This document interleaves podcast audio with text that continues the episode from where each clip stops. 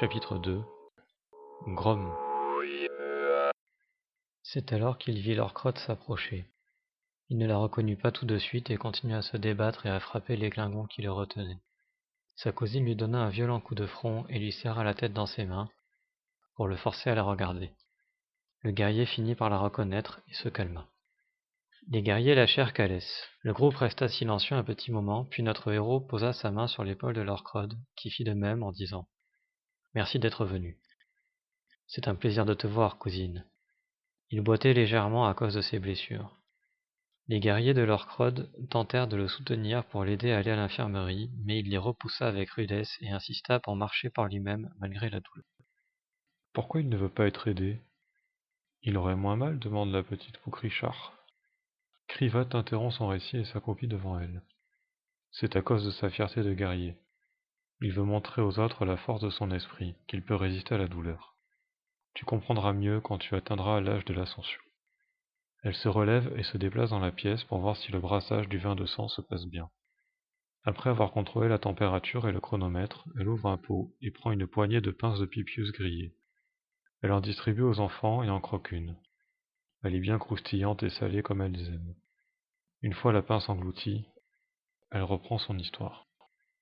À l'infirmerie, il y avait beaucoup de blessés. La soigneuse en chef semblait débordée. Un infirmier s'approcha de Calès, mais ce dernier refusa qu'il s'occupe de lui et lui demanda d'aller prendre soin de quelqu'un d'autre. Indique-moi seulement où trouver de la sève de pivichor mort et des bandages, lui dit-il. Le guerrier appliqua avec attention la sève désinfectante et cicatrisante sur ses plaies, avant de disposer les bandages comme il faut. Dès que ce fut terminé, il sortit en trombe pour retrouver sa cousine. Elle était en cuisine, assise à une table, en train d'étudier une carte du château et des alentours, tout en grignotant le morceau de viande de tare grillée qu'elle tenait à la main. Sur la carte, de petits jetons étaient disposés, symbolisant les troupes de Jacquelat. Calais s'assit en face d'elle et lui dit J'ai saboté leurs armes de siège.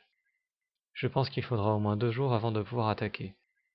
Sans elles, ils ne pourront pas vaincre tes murailles. Cela nous laisse du temps pour nous préparer. J'ai prévenu tous de celles que je pouvais, mais lever une armée prend du temps. Nos alliés mettront plusieurs jours à arriver. Je suis venu directement après, j'espère me rendre utile. Ton aide sera précieuse. Les guerriers sont de bons combattants, mais elle pourrait s'améliorer davantage. Mon maître d'armes leur a appris tout ce qu'ils savaient, et moi je ne suis pas assez pédagogue pour leur enseigner à plus haut niveau. Je sais qu'en plus d'être le meilleur escrimeur que je connaisse, tu es aussi un très bon professeur. Enseigne-leur, lui demanda la châtelaine. Le guerrier hocha la tête d'approbation. J'entraînerai tes guerriers. Je dois te proposer de m'aider sur un autre sujet, mais avant d'en parler, elle se tourna vers un commis de cuisine et tapa du plat de la main sur la table en criant Euric avant de partir dans un éclat de rire. Calès tapa? alors du poing sur la table et rit avec elle. Le commis s'approcha avec deux verres de vin de sang et la guerrière le remercia, prit une gorgée et se remit à parler. Je suis en train de faire creuser un tunnel, pour pouvoir sortir du château discrètement. Pour limiter les risques, il y aura deux portes en métal, disposées à quelques mètres l'une de l'autre, de sorte que pas plus de cinq ou six guerriers ne puissent se tenir entre les deux. Nous n'ouvrirons jamais les deux en même temps, ainsi l'ennemi ne pourra en aucun cas tenter d'entrer par là en suivant les nôtres. Le guerrier comprit l'idée de sa cousine. Tu veux te servir de ça pour harceler l'ennemi de petites attaques surprises à la faveur de la nuit, je suppose. Crotte tape de la main sur la table et s'exclame en souriant. Exactement. Ton sens de la stratégie est toujours aussi aiguisé, répondit Calès en souriant.